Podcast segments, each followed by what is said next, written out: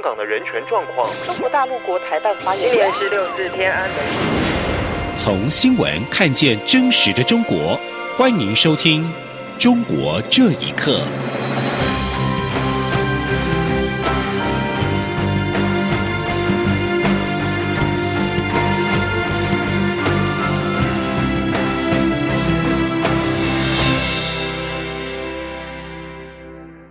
欢迎收听《中国这一刻》。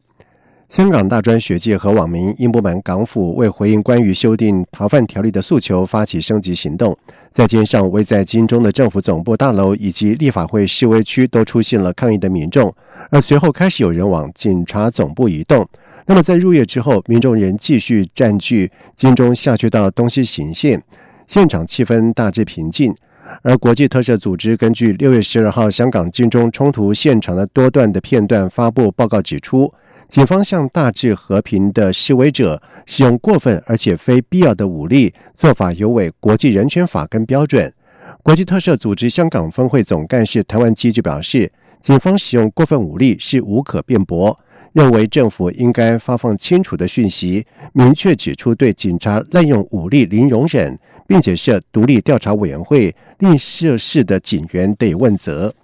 而港人反送中游行引发了外界高度的关注，“一国两制”的香港的现况。陆委会举办“争取民主之路：一国两制下的香港困境”主题电影展，从今天开始在台北的西门真善美剧院播放《伞上遍地开花》《地厚天高》《十年》等电影，邀请各界共同见证香港争取民主的艰辛路程。而陆委会副主委邱垂正表示，我政府会持续以最大的能力协助港人，更会永远支持港人追求至高无上的普世价值。记者杨仁祥、王兆坤的报道。陆委会副主委邱垂正表示，香港市民站出来反送中，这对于香港市民捍卫自由、法治、人权的坚定意志力，以及展现向中国大陆、向港府说不的强大决心，我们由衷感佩，也要向伟大的香港市民致敬。邱垂正指出，香港移交给中国大陆后，不断侵蚀香港的自由、人权、法治。这一次强行推动送中条例，也让台湾人民清楚看见“一国两制”的欺骗。台湾会更珍惜现有的民主价值、制度及生活方式。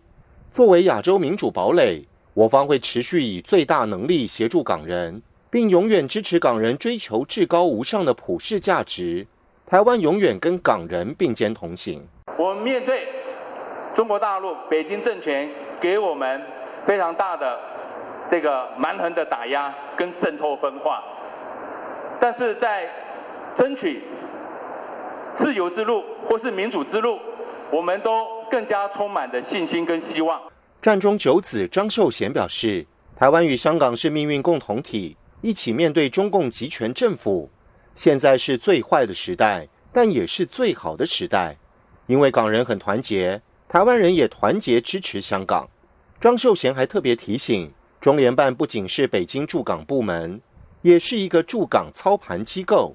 目标是成为香港第二个权力中心，未来还可能变成第一权力中心。香港立法会前议员罗冠聪指出，香港的一国两制运行失败，人权与自由不断倒退，因此台湾必须认识香港现况。这个现况可能是台湾未来要面临的危机。香港铜锣湾书店前店长林荣基表示，台湾有些人认同一国两制，他要呼吁这些人看看香港现况。尤其台湾明年要举行总统大选，我们看起来有个很大危机，期盼港台人民多多交流，让更多人了解香港现况。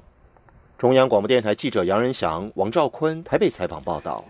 就在美中贸易摩擦之际，也促使了美国苹果公司 Apple 考虑分散供应链的风险。根据日经亚洲评论报道指出，苹果公司正在考虑将多达百分之三十的 iPhone 的手机产能迁出中国。对此，山东大学金融专业学者司令就表示，美中爆发贸易战加剧了日本、韩国跟美国等外商撤离中国的步伐。请听以下的报道：美国五月列出约三千亿美元中国货品清单。智慧型手机和笔记型电脑等中国制产品输往美国，恐被加征百分之二十五关税。苹果为了避免受这波关税冲击，已加快分散在中国制造的产品。日经亚洲评论十九号就报道指出，受到美中贸易战久拖不决的影响，美国苹果公司已经要求主要供应商评估将百分之十五到百分之三十产能移出中国，其中包括红海、和硕、伟创等多家代工厂都被要求评估中国以外的选项。目前考虑转移的国家包括墨西哥、印度、越南、印尼和马来西亚。报道还表示，苹果已经认定高度仰赖中国制造的风险太大。对此，山东大学金融专业学者司令接受自由亚洲电台采访时表示。美中爆发贸易战，加剧了日本、韩国及美国等外商撤离中国的步伐。最近就调查了五十多家来自法国、英国以及北欧，还有美国、加拿大等在中国投资的企业，其中有三十多家表示。对当前中国的投资状况与经营环境感到悲观，司令说：“第一，就是当前呢，中美之间出现了贸易纷争，美国对于原产自中国的这样的一些产品加征百分之二十五的关税，那很多的外资企业呢，也就失去了他们价格上的优势。”原因之二呢，美国联邦快递被中国监管部门所惩罚，很多美国企业会担心他们在华的这种投资呢，会成为美中贸易战情况下中国对美国进行报复的一受到冲击的一个领。在贸易战背景下，除了苹果之外，一年多来也有多家外资企业撤离中国，比如韩国三星、日本理光、爱普生手表制造公司等。一个月前，美国甲骨文正式关闭在中国的研发中心。并裁减员工大约九百人。对此，北京学者胡先生呼吁中国应加大推进对外开放的力度。胡先生说：“从外汇储备的减少啊，如果减少过多，还是能够看出一点外商投资到底是增加了还是减少了。我们期望啊，中国能继续加大推进对外开放的力度。”根据中国海关总署上星期公布的数据显示，中国以美元计价的五月份出口同比增长百分之一点一，进口同比却下降百分之八点五，达到三年以来最大跌幅。央广新闻整理报道，在去年返回中国之后就宣告失踪的国际刑警组织前主席孟宏伟，二十号在天津市第一中级人民法院出庭应讯。对于检方指控他利用职务之便接受人民币一千四百四十六万多元，大约折合两百一十万美元的贿赂，他当庭认罪。而成都维权人士陈云飞认为，以孟宏伟的地位身份，如果要贪的话，绝对不会是这个数字，其中可能另有隐情。请听以下的报道。现年六十四岁的孟宏伟曾任中国公安部副部长。他在二零一六年十一月当选为国际刑警组织主席，兼任国际刑警组织中国国家中心局局长。二零一八年九月底，孟宏伟由法国返回中国后，与家人失联。十月五号，孟宏伟的妻子高歌在法国报案，指其丈夫受到政治迫害。两天后，北京宣布孟宏伟因为涉嫌违法，正在接受调查。今年三月，孟宏伟被开除中共党籍和公职。中国检方五月间宣布对孟宏伟涉嫌受贿案调查结束，已经正式起诉。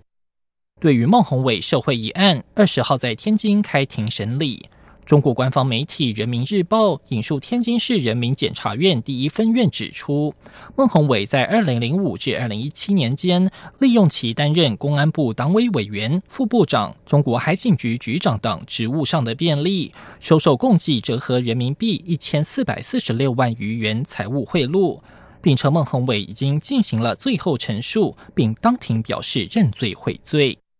成都维权人士陈云飞对此表示，以前很多职位很低的官员被揭发受贿的金额都不止这个数字，更何况以孟宏伟的身份，如果要贪的话，绝对不是这个金额，可能有其他隐情。陈云飞说。如果他真的是被人受贿，应该不会是这个数字。现在的一个镇长还是县委书记、还是区委书记都不止这个数目。他要贪的话，他绝对不是这个数字，可能有其他隐情。网络活跃人士朱女士也认为，孟宏伟涉案金额远远低于同级的贪官，此案耐人寻味。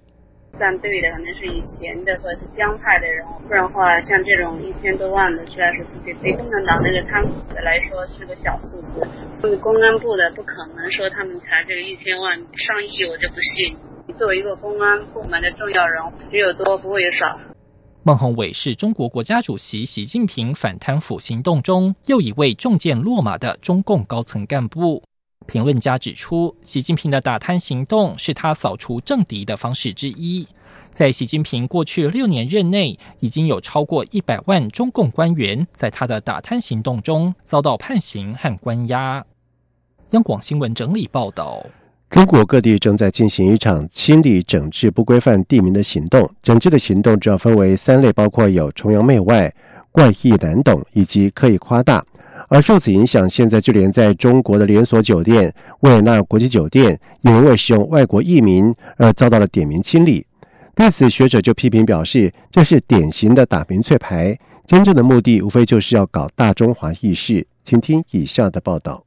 中国海南省民政厅办公室日前发布需要清理整治不规范地名的清单，其中包括维多利亚花园、阳光巴洛克社区、夏威夷海岸等，共八十四个。被指使用了外国的地名，以及使用外国人名或用外语音译出来的地名。根据自由亚洲电台报道，在被点名的名单中有十五个涉及维也纳酒店。对此，深圳市维也纳国际酒店管理有限公司表示，已经就此事发出声明，并向海南省民政厅提出异议。维也纳酒店声明指出，维也纳酒店是经中国国家工商行政管理总局商标局于二零一二年九月十四号成功注册，有效期到二零二二年的九月十三号，为合法经营使用的品牌名。该公司已经向海南省民政厅提出异议，等待处理结果。对此，北京著名的律师莫少平指出，海南省民政厅将维也纳酒店纳入清理名单没有法律依据，如果该酒店提出行政诉讼，胜诉的几率大。山东一位退休大学讲师孟先生表示：“这就是典型的打民粹牌，典型的民粹打民粹牌，真正的目的无非就是大中华。那么你改革四十年了，你要把这些所谓的洋垃圾清一遍，最后清来清去，搬起石头砸自己的脚。”有本事关闭国门，拒绝吃洋葱、吃番薯、吃西红柿，凡是带洋的东西，我们都拒绝食用。北京航空航天大学法学院教授王凯表示，一个名称若使用久了，往往会和当地民众产生紧密联系，一旦需要更名，也可能给民众造成不便。对命名和更名的程序，因为涉及公共利益，所以行政机关应当主动进行听证，听取当地群众的意见。不过，文件也特别提出，历史上已经存在具有纪念意义或反映中外人民友谊的，像是白求恩国际和平医院、希尔顿酒店、西门子公司等，不属于崇洋媚外的洋地名。央广新闻整理报道。美国国务院在二十号发布二零一九年度人口贩卖报告，中国继续位列最差的第三级，是人口贩卖问题最恶劣的国家之一。而这份报告批评中国政府没有加强打击人口贩卖，以致无法完全达到消除人口贩卖问题所需要的最低的标准。中国政府连续第二年没有对人口贩卖受害者进行识别，为他们提供保护，甚至将外籍受害者强制送回人口贩子的手中。报告还特别提到，中国的强迫劳工情况越来越严重，大批新疆穆斯林被关押在在教育里面。被迫为营内或者是附近新建的工厂提供无偿或廉价劳动力，藏人和其他少数的宗教以及族裔也遭受到类似的待遇。停止更新三个月的中国知名的新媒体《好奇心日报》在十八号刊出官方的说明，表示目前缩小了团队，准备艰难度日。好奇心日报是创办于二零一四年，在去年七月曾经被上海市网信办责令停止提供实时新闻资讯，并且关停整改一个月。在今年五月二十七号又宣布停止更新三个月。而经常对中国网络现象发表看法的媒体研究者方可成就表示，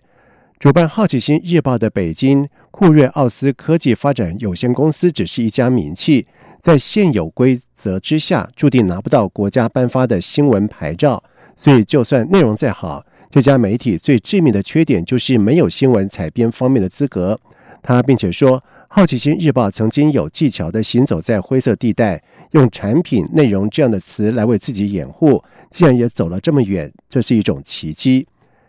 以上，中国这一刻，谢谢收听。这里是中央广播电台台湾之音。